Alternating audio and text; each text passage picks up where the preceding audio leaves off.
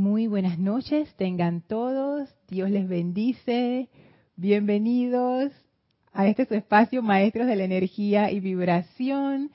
Yo soy Lorna Sánchez, dándoles la bienvenida el día de hoy. Para dar inicio, es que a veces se desenfoca la cámara.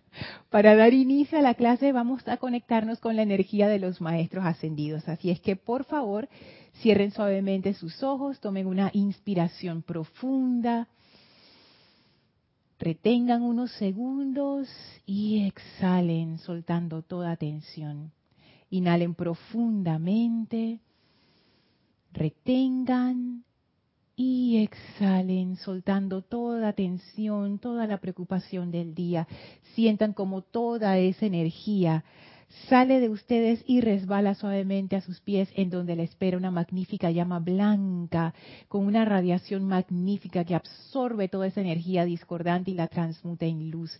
Sientan esa purificación profunda de esa llama succionando de ustedes toda energía discordante de su mente, sentimientos, de sus memorias, de sus cuerpos físicos y visualicen como toda esa energía ahora liberada se eleva junto con la llama, envolviéndolos en un pilar de fuego blanco cristal purificador que los llena de energía, de vitalidad. Sientan esa liviandad de esta llama ascensional. Y ahora recibimos la presencia del amado Maestro Ascendido Serapis Bey y sentimos el contacto con su conciencia que nos eleva todavía más y nos da la bienvenida a su hogar, el retiro de la ascensión en Luxor. Agradecidos y con mucho amor le enviamos nuestra gratitud y muy contento de recibirnos una semana más. El Maestro abre frente a nosotros un portal, el cual atravesamos y atravesamos primer, segundo, tercer templo, cuarto templo, quinto, sexto y ahora estamos en el séptimo templo, donde nos espera el amado Maestro Ascendido San Germain y la poderosa llama violeta flameando en medio de ese altar, bella, amorosa, radiante. Sentimos esta radiación del amado Saint Germain y nos acercamos a él de manera que quedamos dentro de su aura y sentimos y aceptamos esa radiación liberadora que nos de las causas y núcleos de cualquier esclavitud humana.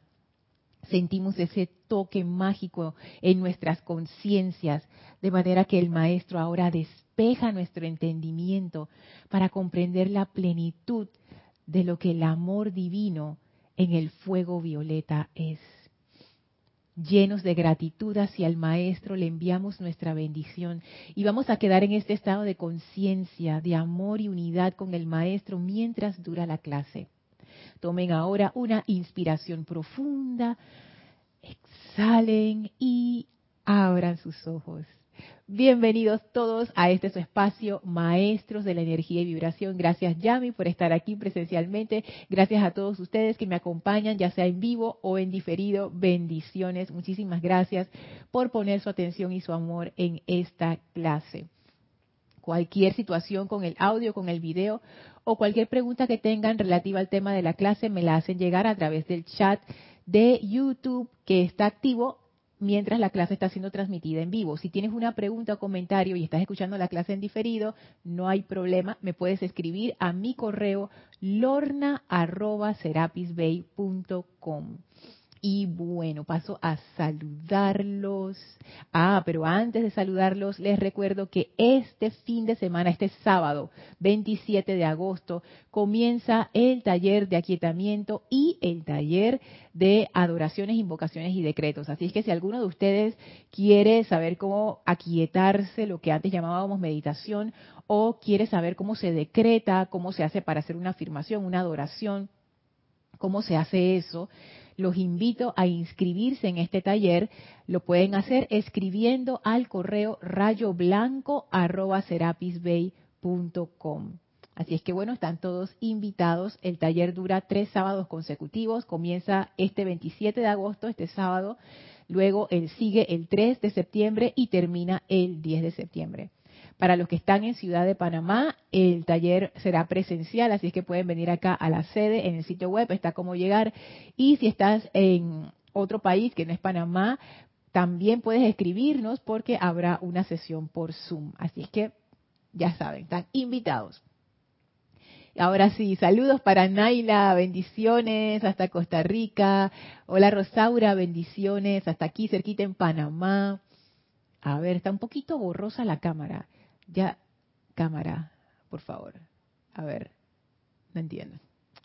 Bueno, Graciela, bendiciones hasta Michoacán, México. Hola José Ramón, bendiciones. Hola Nora, saludos hasta Los Teques, Venezuela. Y José Ramón está en Indiana, Estados Unidos. Gracias, José Ramón. Hola Maite, bendiciones y abrazos hasta Caracas. Hola Raxa, bendiciones y abrazos hasta Nicaragua. Dice Naila, perfecto sonido e imagen. Gracias. Hola Flor, bendiciones y amor hasta Puerto Rico.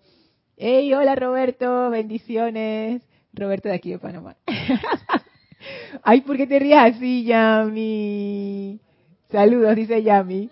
Hola Miguel Ángel, hola Tere, saludos hasta Veracruz, México. Hola Caridad, bendiciones hasta Miami. Hey Maciel, saludos y bendiciones hasta aquí en Panamá. Hola Marian, saludos hasta República Dominicana. Raiza, bendiciones hasta Maracay, Venezuela. Hola Lisa, saludos hasta Boston. Dice, yo soy renaciendo en la tierra pura de la suprema felicidad del amado Maestro Ascendido San Germain. Wow, bendiciones a todos. Yay. Dice Naila, saludos y bendiciones para Yami. Dios te bendice, Naila. Saludos, igual. Gracias, Yami. Gracias, Naila. Flor dice, audio y video perfecto. Gracias. Yo aquí en la pantalla lo estoy viendo como un poco borroso. O sea, yo... No, si está borroso. Bueno, de repente es un borroso que se puede aceptar, porque, bueno, por lo menos sí se nota, o sea, no está dije tan borroso. No sé, la cámara, ¿por qué? Bueno, Pórtate bien. Hey, Grupo Pablo Veneciano desde La Plata. Saludos, Este, bendiciones. Hola, Blanca. Bella noche para ti también. Hasta Bogotá, Colombia. Hola, Claudia. Saludos hasta Argentina. Hola, Araceli. Saludos hasta Guadalajara, Jalisco. Hola, Germán.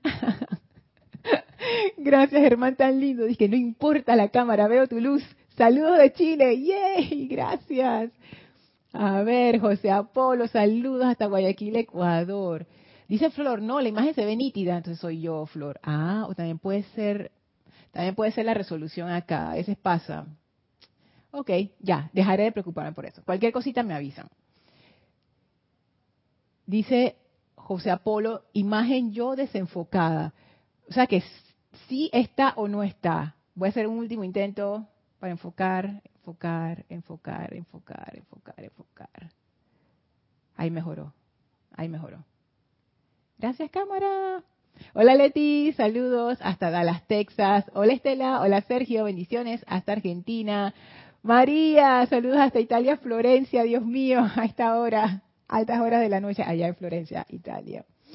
Y bueno, seguimos en este recorrido del fuego violeta de la mano del Maestro Ascendido Saint Germain, de la mano de eh, el gran director divino, que tiene para nosotros un discurso espectacular que comenzamos la clase anterior y vamos a seguir en, la, en esta clase y probablemente en la próxima también. Y en la clase anterior hablábamos acerca em, de los errores. Y comienzo por eso, porque el discurso inicia por esa parte. Estoy en el libro Discursos del Yo Soy del Gran Director Divino en la página 102 y dice, si las personas desean corregir por su cuenta estas condiciones, si han cometido er-, estos errores, entonces nos encontrarán prestos a darles toda la asistencia posible. ¿Y por qué pienso que es importante comenzar por allí y recordar lo que hablamos en la clase anterior? Porque pienso que es importante entender el contexto de esto. O sea, ¿qué significa que es un error? No son las acciones en sí, sino que eso es relativo con respecto a la dirección que uno quiere tomar en su vida. Si yo no tengo ninguna dirección, bueno, entonces nada es un error. Pero si yo, por ejemplo, estoy haciendo una receta de un dulce y dice cinco cucharadas de azúcar y yo le echo cinco cucharadas de sal, o le echo una cucharada de azúcar, eso es un error. No es que el azúcar sea un error, la sal no es un error, las cucharadas no son un error, la acción de echar las cucharadas no es un error. ¿Qué es lo que lo hace un error? Que eso no es lo que dice la receta y que por ende no voy a tener el resultado que yo quiero, que es la dirección en la que en la que estoy yendo. Entonces, esa es la parte que hay que entender, qué significa un error y qué no es un error. Hay una palabra que a mí me viene mucho cuando hablamos acerca de, los errores. Y yo sé que esa palabra es disque Lorna, pero tú de dónde sacas eso? Que eso es una palabra así como de culpa y de y, yo antes la consideraba hasta una palabra así como pasada de moda y, medio, tú sabes, arcaica. Dice arrepentimiento.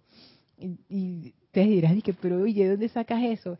Pero yo estaba dándole vueltas a esto y siento que esa palabra es la que más se acerca o el concepto que más se acerca a esta actitud para poder usar el fuego violeta a su plenitud, que es lo que estamos estudiando.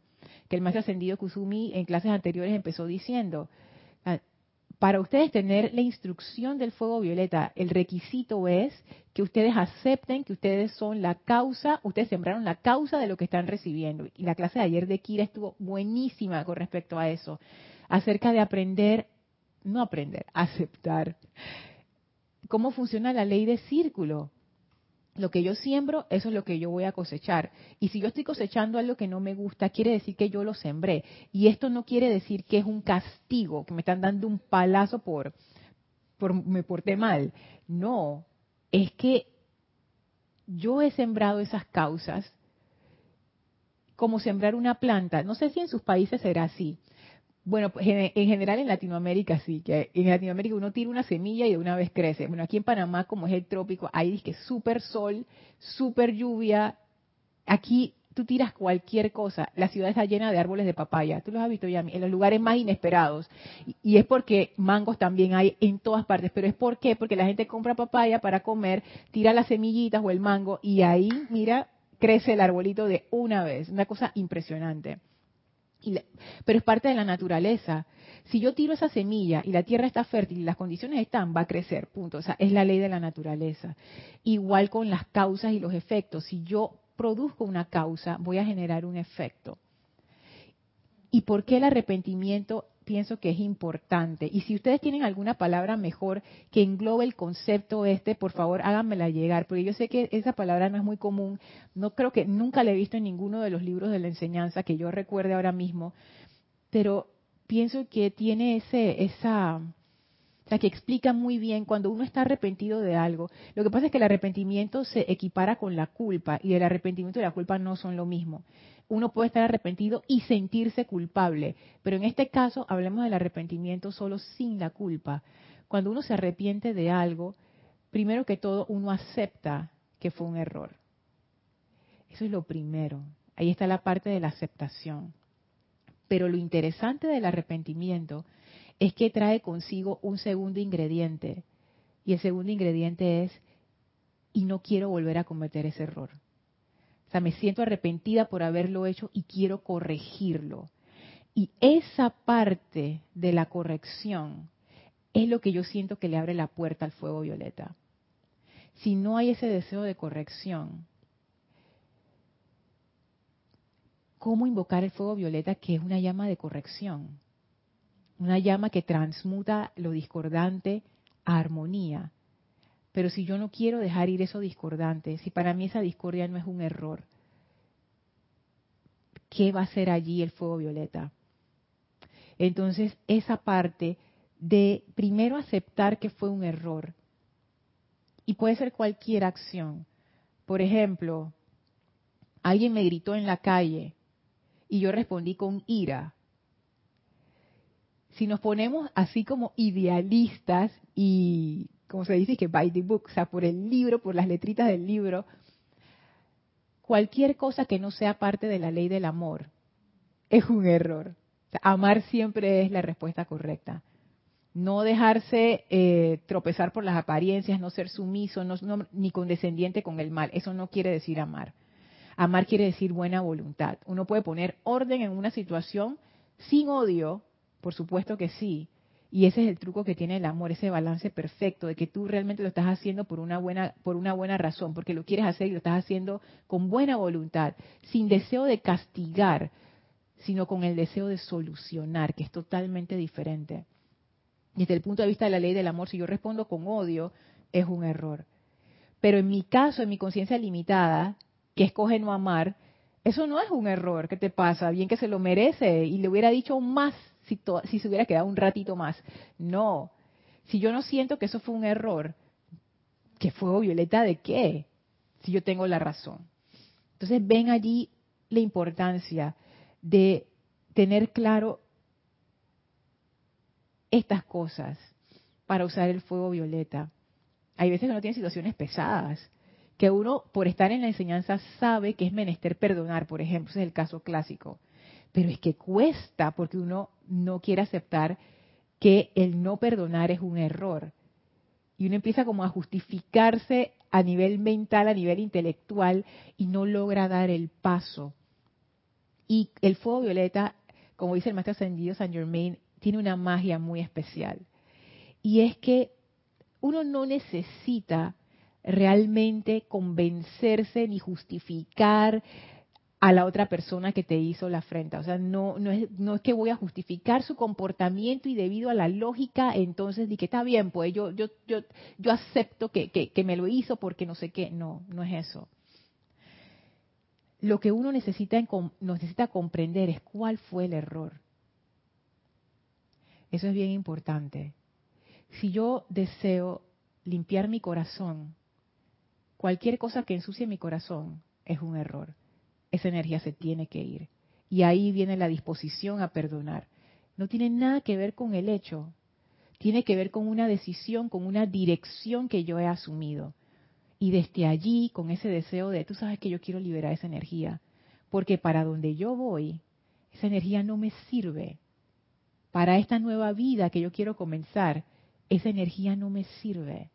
Para este nuevo proyecto que quiero arrancar, esta energía no me sirve. Simplemente un día me levanté por la mañana y dije, hey, estoy cansada de estar resentida y odiando gente y criticando por aquí y por allá. Voy a hacer un cambio. Entonces, eh, desde ese punto de vista, invocar el fuego violeta es súper poderoso. Porque ahí uno realmente le está abriendo las puertas al fuego violeta y le está diciendo, ven, estoy dispuesta a dejar ir esto, esto ya no me sirve, lo he decidido, es una, es una acción voluntaria. He decidido que ya yo no quiero esto en mi vida, así es que puedes venir a llevártelo, así como cuando uno deja las cosas en reciclaje. He decidido que ya esto no me sirve, te regreso esta energía. Le regreso esta energía a la presencia y se la regreso como debe ser. Amado Fuego Violeta, ven y haz tu perfecta labor ahora y dejas ir esa, esa cuestión. Y el fuego violeta se encarga porque es energía súper calificada que cambia la vibración de la energía discordante. Ahora vamos a hablar acerca de las causas y núcleos, porque uno puede usar el fuego violeta para tratar los efectos solamente, por supuesto que sí se puede, pero si uno quiere cambios permanentes en su vida, uno necesita no solamente tratar los efectos, sino las causas también. ¿Tú quieres decir algo, Yami? Uh Hace, Dios te bendice, Lorna, y todos los hermanos y hermanas virtualmente conectados. Hace, creo que fue, creo que hace como 15 días atrás, todavía estábamos bajo el templo de, digo, el retiro del templo de, de Kusumi. Kusumi Ajá. Y eso lo leí hace rato atrás, volví, a veces aparece, y vuelve y apareció. Que, o sea, que como querer comprender, querer comprender Mm, sí, salió, un amante de la enseñanza. Y me puse a ver, porque por situaciones que uno pasa recientes, cosas así. Ajá. Y, y en la frase lo dice, querer comprender es como, no sé, ¿por, qué te vas a poner de esa manera o, a, la par de la... lo, lo vi de esa manera, pues como verla a la par de la manera, si uno no sabe de repente qué es lo que esa persona tiene, qué pasó, eh, si en su pasado, o sea, lo vi de esa manera, pues. Entonces, porque es difícil, y hay una frase, ahí yo creo que ahí dice algo que es difícil a veces comprender o, tener esa empatía con esa persona por qué toma esa actitud. Sea en contra tuya, sea en lo que sea. Y yo me puse a pensar y que a veces me pasa a mí también. A veces uno anda por allá de repente y quieres eh, lanzar a la gente por allá por lejos. pero también me pasa. Ajá, pero yo me puse a pensar que verdad que a veces uno cae en eso, no comprende, no, no, por simplemente se le sale la personalidad a uno, pues, ya, quiere este, justificar las cosas, que esto es así, esto es así, y ya, se acabó. Y eso, eso me trae a la memoria eso lo que acabas de decir. Es que cae justo, justo, Yami, querer comprender. Mira que yo pienso que eso es esencial, fíjate. Uno puede desear comprender la situación, uno puede desear comprender la persona, a veces uno lo puede como voltear hacia uno mismo, porque a veces uno mismo también está, tú sabes, en una situación que, porque no siempre uno está ahí, que súper bien. y desear comprenderse también uno. Y tú sabes que eso en qué ayuda, en que uno deja de estar echando la culpa a la gente o a uno mismo. Desear comprender es un acto de amor. Yo lo veo así, porque es un acto de buena voluntad. Porque en vez de yo abalanzarme hacia la otra persona y decir, ah, es que tú, no sé qué, oye, ¿por, ¿por qué? Estará pasando, como tú dices, por una mala situación. ¿Quién, ¿Cuántas cosas uno no pasa o la otra gente pasa y uno no tiene ni idea? Entonces sí es bueno, mira, esa es una buena, una buena forma de abordar las cosas, una mucho mejor forma que estar agarrando rabias y, y, y, y a mí me pasa, Yami, y es que es un, es un hábito y la cuestión es cambiar de hábito, cambiar a ese hábito eh, de, desear comprender. Así que eso está, eso está súper buena. Esa está súper buena. Antes de pasar al tema de las causas y núcleos, que dijimos que podemos tratar con fuego violeta los efectos, sin meternos en la causa y núcleo, va a funcionar, o sea, sí funciona. Pero ¿qué pasa cuando yo quiero que ese cambio sea permanente y que esa discordia no siga regresando una y otra vez? Vamos a ver eso. Estoy aquí revisando el chat a ver si llegó una pregunta. Hola Diana, saludos hasta Bogotá, Colombia. Hola Oli, bendiciones hasta Guadalajara. Hola Martín, saludos hasta Cali. Gracias, gracias. Ok. Y estoy chequeando, cuando mira así, estoy chequeando la, la imagen a ver si está bien o si está bueno. ¿Qué pasa en el caso de las causas y núcleos. Y yo estaba considerando esa parte. Porque ¿qué serían las causas y núcleos de una situación? Y yo me di cuenta que yo antes tenía un concepto de eso y ahora lo he ido como, comprendiendo más. Yo antes pensaba que la causa y núcleo era la situación que a mí me había pasado la, cuestión que, hizo que, la discordia se diera. Por ejemplo, vamos a decir que una persona me estafó, llama verdad con eso. Y yo pensé, bueno, esa es la causa y núcleo de esa situación en la que yo agarré rabia y sembré una causa de discordia por, el odio que agarré hacia esa persona o hacia la situación en general. Pero ahora yo lo veo un poco diferente. Pienso que las causas y núcleos realmente no son eventos que que ocurrieron, o sea, no son memorias, más bien son actitudes. Son actitudes, son como patrones que uno sigue. Y esos patrones se crean debido a eventos traumáticos, eventos muy fuertes o debido a repeticiones inconscientes que uno hace. Y, perdón, y esos patrones son los que son los que manifiestan esos efectos. Yo me acuerdo de una enseñanza del maestro ascendido El Moria, en donde él decía, y, yo caí en eso y el maestro se dio cuenta, y, me imagino que, mucha gente era así cuando él dio ese discurso, que él decía de que ustedes se imaginan que las causas y núcleos discordantes son como unos pedacitos de carbón así vibrando y así chiquititos o, grandes dentro de ustedes. No, pedacitos de carbón como muertos, como piedrecitas. Y el maestro dice, no, eso no es así. Estos son como centros pulsantes, esto es energía que se está pulsando ahora mismo. Entonces ahí fue que yo comprendí que las causas y núcleos no es algo que quedó en el pasado, no es algo que ocurrió. No es como que una huella que se, que se puso en el pasado. No, la causa y núcleo es lo que está generando ahora mismo el efecto. Es, en tiempo real. Si no hubiera esa causa ahora mismo, no se estaría dando el efecto. Y entonces lo que, lo que habría que trabajar es precisamente eso, ese patrón de conducta que está enraizado en los pensamientos y los sentimientos. Eso es lo que constituye la causa y núcleo, no el evento, no lo que ocurrió, sino la actitud que yo derivé de esa situación que me hizo actuar de cierta manera y, me, y sigo actuando de la misma manera. Por eso es que ven que cuando uno invoca el fuego violeta para cambiar las causas y núcleos, es imposible que uno no cambie su conciencia. Es imposible. Porque las causas y núcleos lo que hacen es que liberan esos patrones discordantes de comportamiento que están en nuestros pensamientos y sentimientos. O sea, nuestra forma de ver al mundo cambia. Nuestra forma de comportarnos cambia porque nuestras creencias cambian. Si yo tuve ese evento de, de ser estafada, entonces yo generé esa causa y núcleo que dice, ya yo no voy a confiar en nadie, porque tú sabes, nadie vale la pena y eso se convierte en un patrón que va a determinar cómo yo me relaciono con las demás personas, cómo yo hago las cosas, cómo yo salgo al mundo.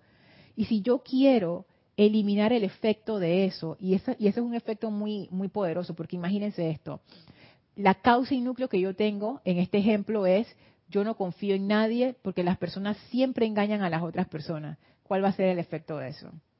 engaño, engaño, engaño, engaño, engaño, engaño, engaño, porque eso es lo que yo estoy creando, porque lo que pienso y siento es lo que traigo a la forma. Y como yo tengo ese patrón de decir, es que todos son estafadores y aquí nadie sirve y nadie es honesto y que no me vengan con ese cuento, ¿qué es lo que se empieza a manifestar? Entonces, cuando yo invoco el fuego violeta, y yo, oye, yo quiero terminar con esta situación de que siempre viene la gente y me quita dinero y me estafan no sé qué, ¿qué es lo que tiene que irse? mi patrón de comportamiento, mi forma de pensar y de sentir. Cuando hablamos de la causa y núcleo, de transmutar la causa y núcleo, se trata de eso. Entonces, ¿qué va a hacer el fuego violeta? El fuego violeta lo que necesita es que yo me dé cuenta de ese comportamiento para poder cambiarlo. Y el fuego violeta lo que hace es que te da la energía para poder dar ese salto. Es como cuando uno siente que, que uno no puede perdonar a alguien y uno invoca el fuego violeta con toda sinceridad y de repente tú sientes como que el amor que te permite perdonar y en ese momento se cancela la situación. Es algo así. El fuego violeta te da como ese empujón que te permite subir la colina y llegar a la cima. Pero yo también tengo que hacer parte de ese trabajo. El fuego violeta no funciona en aislamiento, funciona a través de mí, a través de mi conciencia. Entonces, en esa situación, en ese ejemplo, yo invoco el fuego violeta. Y ese fuego violeta, que es una gran inteligencia, ¿él qué hace? Él me va, él necesita que yo me dé cuenta que eso es lo que yo necesito cambiar y me va a poner frente a situaciones que sean espejo de esa actitud que yo tengo. Y si yo estoy pendiente con el deseo de comprender que decía Yami, en vez de ver como que, ¿y ahora por qué me están pasando estas cosas? Ahora más, pues ahora que estoy invocando el fuego violeta más me pasa. No, precisamente, justo lo que me está ocurriendo es lo que yo necesito ver porque ahí está la llave. Y ahí es donde yo me doy cuenta, ah, mira, esto es, esta es mi actitud, esta es mi forma de pensar, esto es lo que yo necesito cambiar. De alguna manera, la vida se me pone de espejo para que yo pueda ver esa actitud. Y una vez que yo lo veo, ahí es donde viene la decisión. ¿Es esto un error?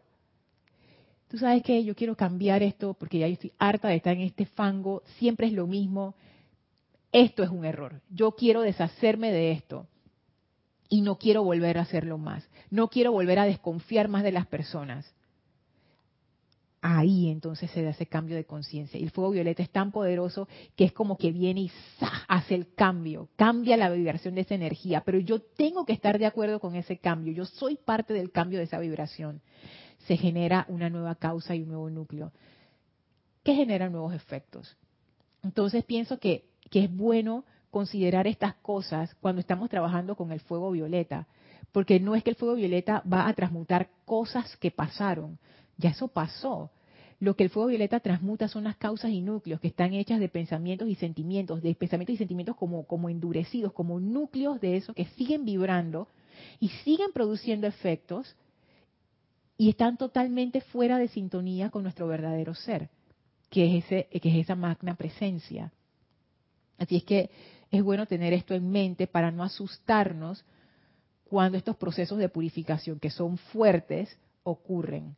Pero yo les puedo decir, les puedo asegurar que por muy fuerte que sea un proceso de purificación, y yo he pasado ya bastantes, cuando uno sale de esa purificación, ay, yo no les puedo explicar la felicidad. Eso que los maestros hablan de la felicidad del fuego violeta, de esa felicidad de transmutar y de liberar la vida a punta de amor, esa transmutación, es verídica. Es verídica. La parte de la purificación, a veces uno está como que, ¡ah! Pero ya después cuando uno comprende y pasa esa parte y uno se rinde al proceso y uno lo acepta y lo recibe con amor, como decía Kira en la clase de ayer, mira, qué liberación. Es que, de verdad, ustedes, me imagino que a algunos de ustedes les ha pasado y, lo saben. Ah, hasta que uno se siente, mira, como si fuera otra persona, literalmente, o sea, literalmente, es como si te quitaran un peso encima, literalmente. Tengo varios comentarios. Antes de pasar para estos comentarios, quería saber si ya me querías decir algo. Ok, no, vamos para acá. Vamos para acá, que tengo uh, bastantes comentarios. ¡Qué bien! ¡Ey, Janet! ¡Saludos! Hasta Bogotá, Colombia. ¡Qué gusto! Hola, Janet. Martín. Pero no es Martín Fernández de Cali, es Martín Cabrera de Buenos Aires. Bendiciones, bendiciones. Gracias, Martín, por saludar. Angélica dice, bendiciones, Lorna, bendiciones, Angélica. La palabra arrepentimiento es muy usado en la religión. Sí, por eso es que me dio cosita usarlo. Yo dije, la digo, no la digo, la digo, no la digo. Pero sí, es que sí. Arrepiéntete, pecador, dice Angélica. Por eso, por eso es que se siente un dejo. Así es, así es. Por eso ya les digo, si tienen una palabra mejor, porfa, tírenla ahí en el chat. Dejo de culpa, dice Angélica. Por otro lado, en mi caso, solo puedo revisar la causa del error después de la tormenta, aunque dure unos minutos ese caos. Y debido a la transmutación de años, ya puedo ver la causa posteriormente sin sentir miedo. Ah, eso es muy bueno. Entiendo que todo depende de la expansión de conciencia que permite que el amor presione el botón para hacer lo correcto y verdadero. Y qué lindo eso, que el amor presione el botón para hacer lo correcto. Así es. Y no importa, Angélica, que después de la tormenta es que uno pueda ver lo de la causa. A mí me cuesta verla en, en medio de la en medio de la tormenta. Yo te cuento honestamente. Ay, no sé. Estoy tratando de arreglar la imagen. A ver. A mí me cuesta eh, hacerlo en medio de la tormenta, porque en medio de la tormenta estoy revolcada en mi propia discordia. Así es que cuando ya me aquieto, taller de aquietamiento, cuando ya me aquieto, entonces ahí puedo ver más claramente. Ahí me entra lo que decía Yami, el deseo de comprender del maestro Sendido Kusumi. Entonces ya puedo ver como que, cómo, cómo, cómo, cómo salgo del fango, pero ya estoy toda revolcada y sucia, llena de fango. Entonces, ¿cómo hacemos para salir de aquí? Y aprender las lecciones aprender esas lecciones. Y el fuego violeta, wow, el fuego violeta realmente es una llama que es muy amada. Cuando uno empieza a comprender lo que esa llama puede hacer en la vida de uno. Porque es esa llama que va contigo, sea, en los momentos oscuros, esa es la llama que va contigo. esa es la llama. los seres de violeta son seres muy especiales. Estos son seres que no, a ver, que su servicio a la vida es precisamente ese, el de transmutar la discordia. O sea, no hay miedo ni ninguna crítica en meterse en esos sitios oscuros que a veces nuestras conciencias son esos sitios oscuros. Es como traer la luz a la oscuridad, pero es un trabajo tan fuerte que yo puedo entender por qué este fuego violeta antes, decían, dicen los maestros, que antes este conocimiento solamente se daba en los retiros. En las, aquellas almas que, aquellos seres que llegaban a los retiros, que ya estaban, tenían un gran desarrollo espiritual y tenían como el, como el privilegio de aprender directamente en los templos de los maestros ascendidos, ahí se les daba la, instrucción del fuego violeta. Eso no se le daba a todo el mundo. Y cuando llegó la ley abierta, el amado maestro ascendido San Germain dijo, bueno, yo me arriesgo y págata, se lo entregó a todo el mundo. Está escrito en los libros, por todos lados hay videos, etcétera, etcétera y es que es algo muy poderoso. Pero si uno no comprende bien cómo opera, uno puede o decir que no funciona o simplemente salir huyendo. Nosotros en la enseñanza estamos acostumbrados a entrar cada cierto tiempo en procesos de purificación, porque en la enseñanza uno aprende a observar las cosas como una oportunidad y no como un castigo y llega un momento en que ya uno no le da miedo pasar por eso. No es que sea agradable, sigue siendo desagradable, pero ya ese como ese miedo y esa rebelión baja bastante y a uno como que está más dispuesto a aprender. Pero yo me he dado cuenta, y me imagino que ustedes también, que eso no es así para la mayoría de las personas. Para la gran mayoría de las personas, un proceso de purificación interna es algo terrible, porque no saben qué hacer con eso porque para ellos no es un error, no hay nada que corregir, la vida es así, punto. Entonces, es, un proceso fuerte y es una llama que nos acompaña y que es una catalizadora, ojo, es una catalizadora, o sea, acelera la reacción química y no solamente la acelera, sino que la permite. O sea, a través de esa llama se dan reacciones químicas que nosotros solos no pudiéramos lograr. Es muy poderosa pero también requiere de nosotros una conciencia especial para utilizarla. Y eso es lo que estamos aquí como viendo en la clase. Hola Bernardita, saludos. Si es Bernardita de Chile, bendiciones. Qué maravilla verte aunque sea en este medio. Bendiciones para ti y todo el grupo. Bendiciones para ti también. ¡Yay! Oye, qué lindo primero Janet, que hace rato que, no, la, entre comillas, veía, porque no es que la veo, pero como aparece en el chat, y Janet ha venido acá a Panamá, y a Bernardita, si es Bernardita de Chile, también la conozco, entonces también como doble sorpresa, qué emoción. Y Yami, que vino también así de, de repente, triple sorpresa. Wow, una noche muy especial. Arraxa dice, Lorna, las causas de hoy generan mi efecto mañana y la creación de causas constructivas también es parte del reto para cada uno, calificar al menos 50% de la energía constructivamente. Sí, y por nuestro propio bien. Porque imagínate, oye, yo voy mal calificando la vida de que 80%, ¿qué es lo que me va a regresar ahí? Puro sufrimiento, no. Entonces sí, estar conscientes de, de qué es lo que estamos sembrando. Y yo yo me he dado cuenta que yo me he vuelto más cuidadosa con cómo yo utilizo mi energía. Hay veces, Yami, que a mí me dan unas ganas como de irme por el lado oscuro. Pero yo pienso en esto, yo, pienso, Lorna, ¿tú realmente te quieres comer ese efecto? No, ok. Invoquemos el fuego violeta y arreglemos esta situación. Hay veces que yo digo, me lo como. Y después cuando me lo estoy comiendo, digo, ay, Dios mío, entonces, eh, ahí es donde uno aprende, a través del sufrimiento, lamentablemente. Por lo menos con mi conciencia es así. Teresa dice, entonces, Lorna, lo que pienso y siento es el núcleo y lo que traigo a la forma es el efecto tal cual. Así, clarísimo, así mismo es. Así mismo es. Es otra forma de ver la ley de la vida del maestro ascendido Saint Germain, viéndolo desde el punto de vista de la ley de causa y efecto. Pero en realidad es lo mismo.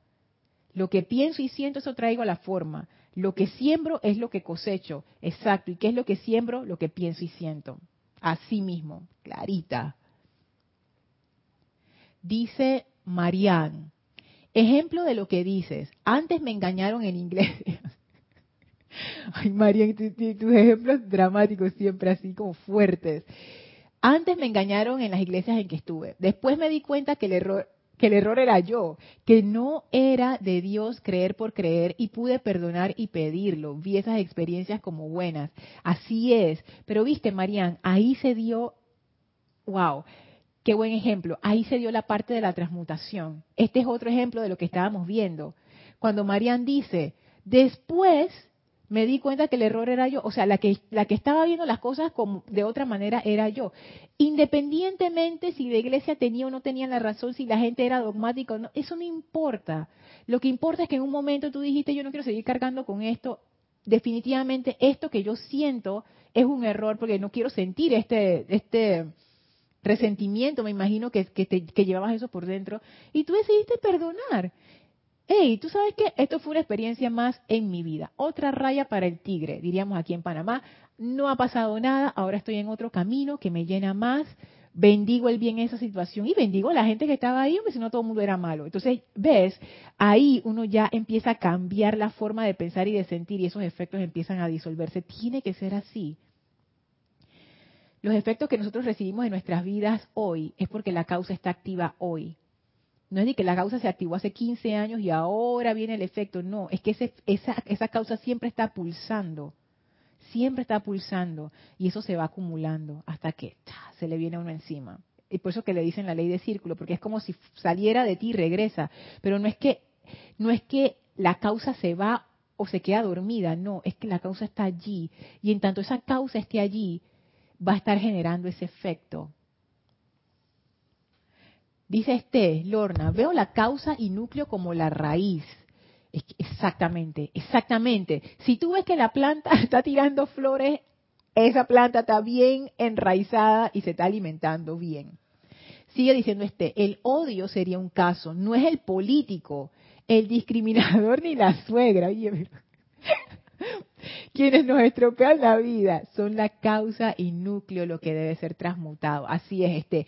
Y estos ejemplos que tú pones son ejemplos ay, duros de tragar. La parte esa de que no es el político. Yo sé, todos todos en Latinoamérica nos podemos identificar con esta situación. Cuando uno ve estas cosas que uno dice, ¿qué es esto? esto es un circo, Dios mío. Y el comprender no es el político. Este, esa está dura, dura. No el discriminador, el que se la pasa diciendo, criticando y no sé qué, el que discrimina, dice que, ah, los latinoamericanos son todos unos X, o los blancos son todos unos X, o los negros son todos unos X, o los chinos son todos unos X. Y uno dice, pero ¿qué le pasa a esa persona? Y verme yo en ese espejo. Y por último, la suegra, que representa a personas no deseadas, pero bueno, no, no quiero decir, no es el caso de todas las suegras, pero bueno, es, esa representación de esa persona que te saca de quicio. Es durísima todavía, más dura que esa persona y yo y que el espejo y que es lo que me está reflejando y que la causa está en mí y que no es esa persona malvada que está haciendo esta cosa. ¿Cómo? Pero es que si, si no hay eso, y este lo, me gusta cómo lo pones, eso lo que está en mí, la raíz, eso es lo que debe ser transmutado. No es de que voy a transmutar a la suegra, que, eso no, que, no se puede. Lo que uno puede es tratar su propia energía. Hago una corrección. Uno sí puede invocar la transmutación de energía discordante en una situación para una persona, etcétera. Pero de nuevo, y aquí viene la cuestión, Nadie se puede meter con las causas y núcleos de nadie. Tú puedes transmutar cierta, hasta cierta medida el efecto, pero esa planta, como tiene la raíz, va a volver a crecer y eso es una tarea que no termina nunca. ¿Y por qué nadie puede transmutar las causas y núcleos de los demás? Porque las causas y núcleos son la forma de pensar y de sentir de esa persona, son sus patrones. O sea, tú no puedes entrar a la conciencia de alguien y cambiársela a la fuerza. No, no.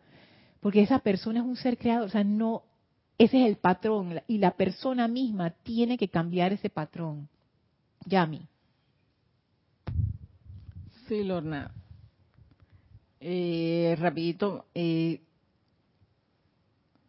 hace mucho, hace tiempo atrás, yo venía de una situación, ¿qué pasó? Pues, Con un familiar. Y hace casi tres años pasó eso, discusiones, cosas. Ok. Y de repente yo, bueno, comencé a hacer el tratamiento, bendiciéndolo, todas estas cosas, y que le fuera bien donde estaba, y que, bueno, cuando acuerda, de repente, regresó, es un familiar cercano, regresó porque ya parece que ya no le gustaba estar donde estar y regresó a la familia nuevamente. Entonces, ese, ese es, ese es el, el causa y efecto, ok, ahí hay- hubo una causa y un efecto. Pero eh, ahí donde dices hábitos, hábitos, costumbres y todo, ahí es el pedacito como que, o sea, la hubo, hubo algo, un, un acercamiento de esa persona hacia mí, Ajá. pero no fue directa, sino fue indirecta. Pero de buena Por un favor, por un favor que me pidió. Ah, ok. Sí, pero no fue directo, sino fue indirecto. Ujú. Puso una tercera, ah, sí, pregúntale a fulana que lo ok, vamos así.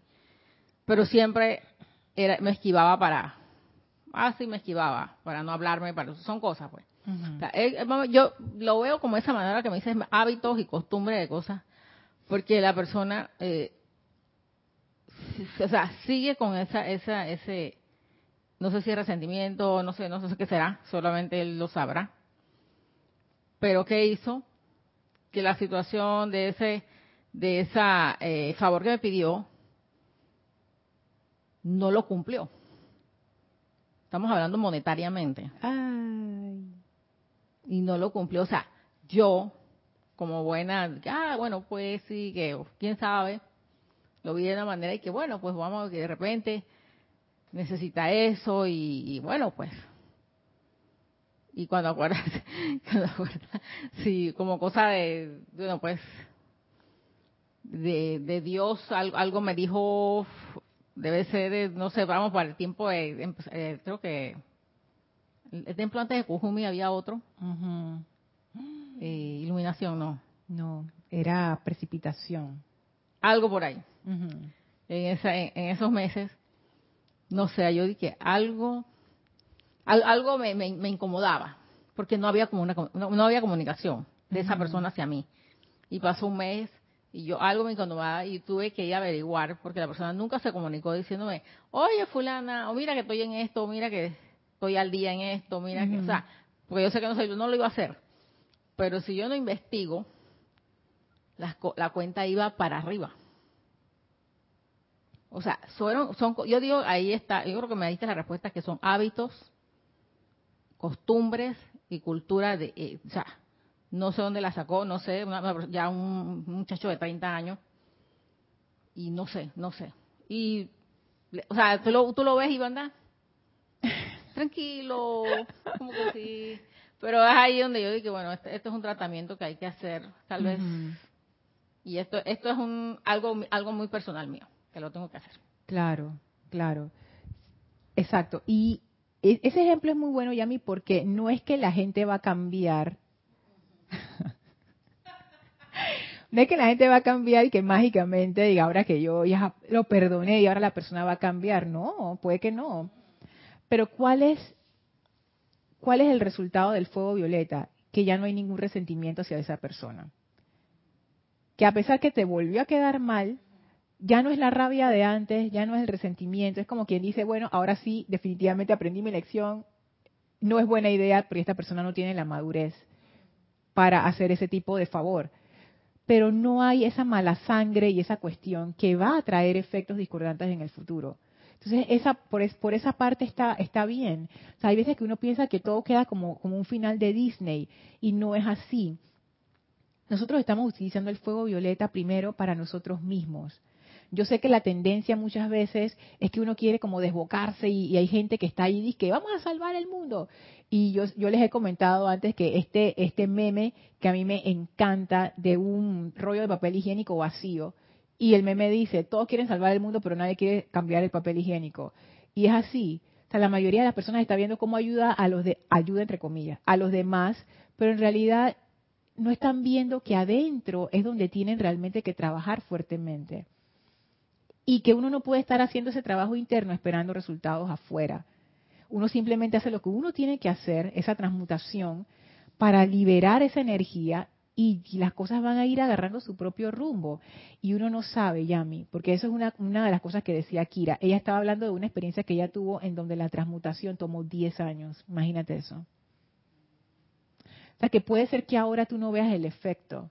Y puede ser que tú digas, bueno, se perdió la cuestión pero como no hubo resentimiento de tu parte esta vez, puede ser que ese efecto transmutador del fuego violeta en algún momento subsane esa situación y más adelante te regrese como un favor de él o de otra persona cercana a él. Entonces, uno no sabe esas cosas. Así es que lo mejor que uno puede hacer es actuar de buena voluntad y así, mira, uno puede, por lo menos de, de la parte de uno, uno sabe que lo que uno va a recibir va a ir en esa línea y no va a ser más sufrimiento. Sí, gracias, Yami. Hola Eduardo, saludos hasta Uruguay, bendiciones. Arraxa dice, Lorna, uno de los procesos de purificación que yo más disfrutaba eran las empalizadas de Semana Santa que se hacían en Panamá. Oye, lo que Arraza se refiere es que antes, cuando estaba el director fundador del grupo, hacíamos unas reuniones para Semana Santa porque era la fecha en que la mayoría de la comunidad internacional estaba libre y nosotros acá también en Panamá. Y nos reuníamos para estudiar un libro. Pero entonces las sesiones tenían como su salsa y su, y su picante porque era también para uno foguearse para poder ser instructor. Entonces te daban todos estos comentarios acerca de cómo mejorar tu, tu presentación y tu, y tu tu exposición. Y eso era un desafío, porque a nadie le gusta que te digan, oye, no explicaste esta parte, oye, no usaste bien el micrófono, oye, esa, esa postura, ¿qué, qué, qué mensaje estabas dando allí? Oye, hay que no sé qué. Se hacía amorosamente, pero igual era fuerte. Pero eso nos ayudó, a mí me ayudó un montón, a ir afinando esos detalles. Mejor que te lo digan en tu casa a que te lo digan allá afuera. ¿Sí o no, Arraxa? Rosaura dice, en alguna parte de la enseñanza leí el arrepentimiento versus el remordimiento. Ah, oh, ¿dónde está eso, Rosaura? ¿Te acuerdas? Y por supuesto se explica que el arrepentimiento es lo correcto, como dijiste, sin sentido de culpa. Gracias, Rosaura. Ah, como te veas te pregunto a ver si te acuerdas. De repente fue en Emmet Fox, quizás. Ay, wow. De nuevo, pero ¿por qué? Mira, este es el efecto de una causa. ¿Cuál es la causa? ¿Qué será la causa? ¿De el, efecto es que la cama se pone borrosa? Hola Lourdes, Dios te bendice hasta Penonomé, aquí en Panamá. Edgardo dice, hola Lorna, bendiciones. Podría decir como ejemplo que en algún momento éramos puros, pero una situación nos hizo crear una actitud y una forma discordante energética de enfrentar cierto tipo de situación. Ajá. Ay, se me perdió el comentario. Ay, ya esté. Con la llama violeta podemos descubrir este nudo energético y transmutación con el fuego violeta y dedicación. Así es, Edgardo. Y esto, esto me gusta mucho porque las, las situaciones que nos pasan en la vida a veces son fuertes. Y de verdad, hay situaciones que cambian tu forma de pensar y sentir en minutos, en segundos. Tú eras una persona y saliste de esa situación y ya eres otra persona. Y esas cosas pasan. Entonces, cuando uno entra en un proceso de purificación con el fuego violeta, uno es bueno saber a lo que uno va. Y ya sabemos que lo que vamos a es a descubrir cuáles son nuestras creencias, causas y núcleos, pensamientos y sentimientos, las causas, núcleos, las raíces que están generando estos efectos que yo quiero transmutar. Eso le facilita el trabajo al fuego violeta porque nos puede mostrar con más claridad qué es lo que necesitamos cambiar y nos ayuda a hacer el cambio, que es la parte importante. Esta es la parte que no se puede explicar, que yo no puedo explicar intelectualmente por qué funciona así, pero yo sí les puedo decir que el fuego violeta es como una ayuda extra. Esa ayuda que cuando uno siente que no, no, no tengo suficiente amor para hacer esta transmutación, el fuego violeta te da ese empuje y abre tu corazón y te das cuenta que tienes ese amor y más y sí lo puedes hacer y lo haces. Entonces ahí hay como una química especial. Mira, he hablado varias veces de cosas químicas. el séptimo rayo se relaciona con el, con el tema de la alquimia, que es cambiar un metal como el plomo a un metal como el oro. Los antiguos alquimistas hablaban de eso, etcétera, etcétera. Y yo no sé si eso fue así o si es una metáfora. La cuestión es que el maestro ascendido San Germain lo usa mucho para explicar este cambio de una energía discordante a una energía armoniosa. El maestro dice, es la misma energía, solo que ahora está vibrando armoniosamente y antes estaba vibrando discordantemente y el fuego violeta ayuda a hacer ese cambio. Hola Maritza, saludos hasta aquí en Panamá. Blanca dice, sí, Lorna, esa purificación me ocurrió en pleno ceremonial el domingo. ¡Wow! Y en estos tres días pasados fueron muy difíciles, pero hoy me he sentido como si hubiera pasado a otro mundo y me siento feliz. ¿Sí o no, Blanca? Es que de verdad, la gente puede escuchar este comentario tuyo y decir, ay, Blanca es exagerada, pero yo les digo, no es exagerada, es que de verdad uno siente que uno como que está viviendo en otro mundo, como que antes estabas en el valle de la sombra y de la muerte y de repente se abrió la puerta y estás en otro sitio. Claro que sí, en otro sitio en conciencia, nuestra conciencia determina cómo percibimos todo a nuestro alrededor. Y es que, claro, este ceremonial fue fuerte el, el, servicio de transmisión de la llama del arcángel Zadkiel. Cada vez tenemos más conciencia de esta energía como comunidad internacional enfocada en la enseñanza y cada vez se sienten más los efectos de este tipo de energía, porque cada vez somos más personas preparadas para trabajar con esta energía. Es como abrirle la puerta. Entonces, por supuesto que estos cambios fuertes se van a empezar a dar. Yo estoy aprovechando, yo les digo, yo he empezado a usar esa llama violeta, ustedes no tienen idea de la cosa que ya yo me he liberado, cosas que yo dije, ¡Ah! my God, increíble, fuego violeta. Angélica dice, Lorna, en las redes sociales se ve las causas y núcleos del alma de los participantes, especialmente en Twitter. Yo tengo y leo. Es impresionante cómo al leer esas naturalezas humanas mi corazón se aprieta y observo cómo el efecto de esos sentimientos y pensamientos, hechos, palabras se impregna en mí. Y digo, cerraré esta red, ya no quiero sufrir leyendo tanta discordia. Y luego mi conciencia humana vuelve a revisar. Allí descubro la presión de mi naturaleza humana por gratificarse. Es un hábito que estoy aprendiendo a descubrir que tiene un poder para irse al lado oscuro con facilidad. Yo no tengo Twitter a propósito, porque si no estaría adicta. Pero mi esposo sí tiene, porque en Panamá, si tú te quieres enterar, aquí tenemos una institución que se encarga del agua potable, el IDAN si tú te quieres enterar cuándo ellos van a parar la planta, porque a veces lo hacen increíblemente, tú tienes que estar en Twitter. Y él entró a Twitter por eso y se quedó en Twitter y entonces a veces me cuenta y cómo nos reímos, porque eso es como ver el flujo de la conciencia de los panameños. Es una cosa impresionante. Y a mí me causa gracia algo que yo pensé que Angélica iba a decir, pero no iba por esa línea, que a veces tú ves una persona que hace un comentario, saca un post, dice un comentario, dice que mira que no sé qué tal cosa. Y de una vez alguien le cae encima, y alguien le cae encima ese comentario, y alguien le cae encima ese comentario, y es como ver cómo la energía se regresa de una forma rápida. Y ahí uno puede ver bastante esos ciclos de energía, como una persona sale con una mala onda y por ahí mismo le cae. Y por ese lado es interesante ver cómo se mueve la energía. Porque algo que hace, por ejemplo, por ejemplo, una red social como Twitter, es que tú puedes ver en tiempo real cómo ese pensamiento se va filtrando a través de la gente y cómo el pensamiento genera efectos. Mira el efecto que genera en ti, Angélica, un, comentario de una persona X que tú ni siquiera conoces eh, personalmente. Ahí uno se da cuenta del poder de los pensamientos.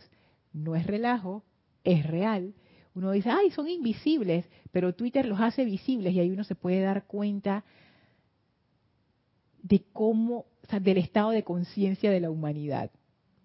No sé si, si el, el Twitter en Chile yo sé que es un solo Twitter, no es por país, pero por ejemplo aquí en Panamá la, mayoría de la gente que nos sale, que sale en el feed es, es de Panamá. Me imagino que en tu, en tu feed también sale gente de Chile. No sé, pero, pero aquí en Panamá es como si tú puedes ver el estado de conciencia de Panamá pasando a través de tus ojos. Una cosa impresionante. Me imagino que allá tú ves el de Chile. Bueno, Panamá es muy chiquito, Chile es inmenso. De repente ves el, el de, el de Chillán. Aquí como Panamá es que chiquitito uno puede ver el estado de conciencia de todo el mundo. Rosaura dice, he sentido el uso del fuego violeta que debe ser en uno mismo y después al sentir paz se puede aplicar a una situación con personas y condiciones y ver la diferencia.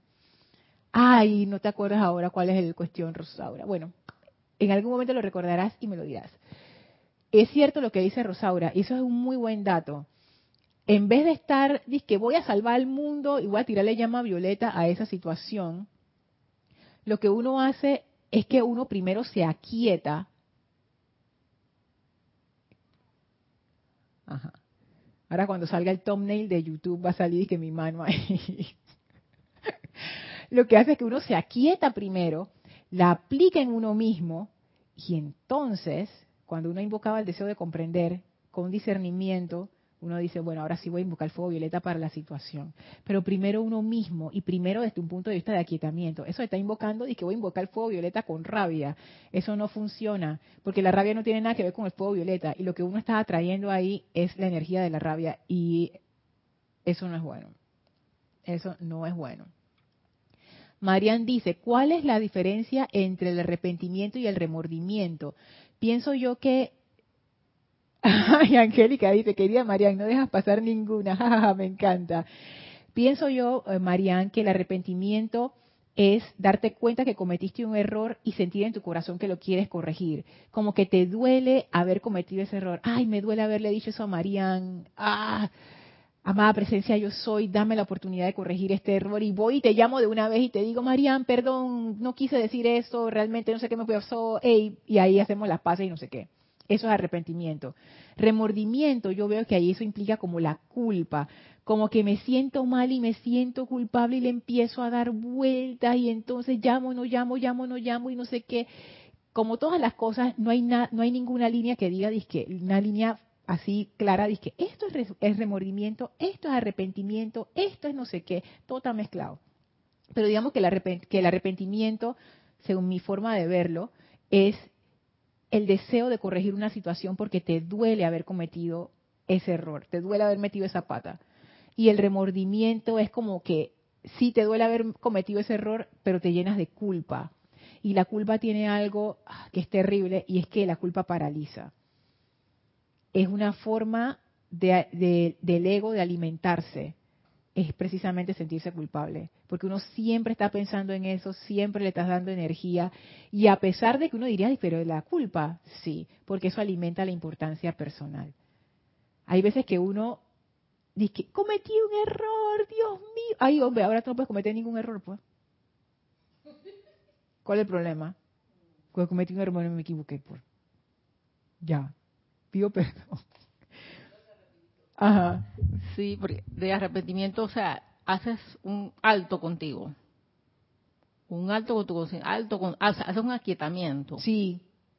Hoy voy a ver esto, voy a ver, y pueden pasar días, no no es nada que, que tienes que, pueden pasar días y no sé qué, y bueno, y vas a hacer un proceso a, a, diferencia del arrepentimiento, del arrepentimiento, no del remordimiento, del remordimiento, perdón, porque vas a estar y que ¿Fui yo la culpable o no fui la culpable? Esto fue así, esto fue así, pero mira que lo fui la aviso. Mira, y, y ella toda, o sea, hay, comienzas como a culparte y buscar, buscar algo, algo, algo. Y no hay ese aquietamiento, ¿verdad? No hay autoobservación de lo que pasa, de tú misma. No hay ese deseo de comprender que hizo un error, o sea, no hay nada. No. Es, como que si todo se, se revolviera entonces no, no, no, anclas, no anclas. Exacto, y no tomas acción tampoco. No tomas acción, exactamente. Entonces estás de que sí voy, no voy, fue culpa de ella, no, fue culpa mía, no, fue culpa, ay, no, salir de allí. Ok, bueno, vamos a terminar aquí. Voy a leer los últimos comentarios. Angélica dice, es tal cual lo has definido, lugar chico o grande, es el poder creador del pensamiento y sentimiento, hablando del Twitter en Chile. Marian dice, abrazos Angélica Bey. Angélica dice, he estado leyendo un libro sobre la Atlántida donde se habla de los hijos del uno y los hijos de Belial. Esto dentro de nosotros viene de antaño. Y Alex Acuña dice, desde Naples, ¿cómo se Naples, Naples, Florida. Naples será. Será. Mil bendiciones, hermanos. Gracias, Alex. Sí, y termino el comentario de Angélica esto dentro de nosotros viene de antaño, este proceso de crear discordantemente. Y sí, pero hey, estamos en la edad de la liberación, precisamente para transmutar esos patrones de comportamiento. El fuego violeta lo puede hacer. Lo puede hacer. Así es que el maestro ascendido Saint Germain nos invita a hacerlo. Y bueno, vamos a dejar la clase hasta aquí. Vamos a despedirnos del maestro. Por favor, cierren sus ojos, visualícenlo frente a ustedes, envíenle su amor y su gratitud al maestro y al fuego violeta. Permitan que el amor del fuego violeta y del Maestro Ascendido San Germain permee su conciencia, su mundo, sus asuntos, sus cuerpos, sus mentes y sentimientos. Y ahora, llenos de ese fuego violeta, enviamos nuestro amor y gratitud al Maestro por esta lección, al fuego violeta por esta lección, que nos llenen de comprensión para poder aplicarle nuestras vidas. El Maestro abre frente a nosotros un portal, el cual atravesamos para regresar al sitio donde nos encontramos físicamente y aprovechamos para expandir ese amor del fuego violeta a todo nuestro alrededor. Tomen ahora una inspiración profunda, exhalen y abran sus ojos. Muchísimas gracias a todos, gracias Yami por haberme acompañado en esta clase. Recuerden aquellos interesados, taller de aquietamiento y taller de invocaciones, adoraciones y decretos, se pueden inscribir en rayoblanco@serapisbay.com. Comienza a partir de este sábado. Muchísimas gracias a todos, que tengan una bella noche. Mil bendiciones. Muchísimas gracias. Gracias Yami.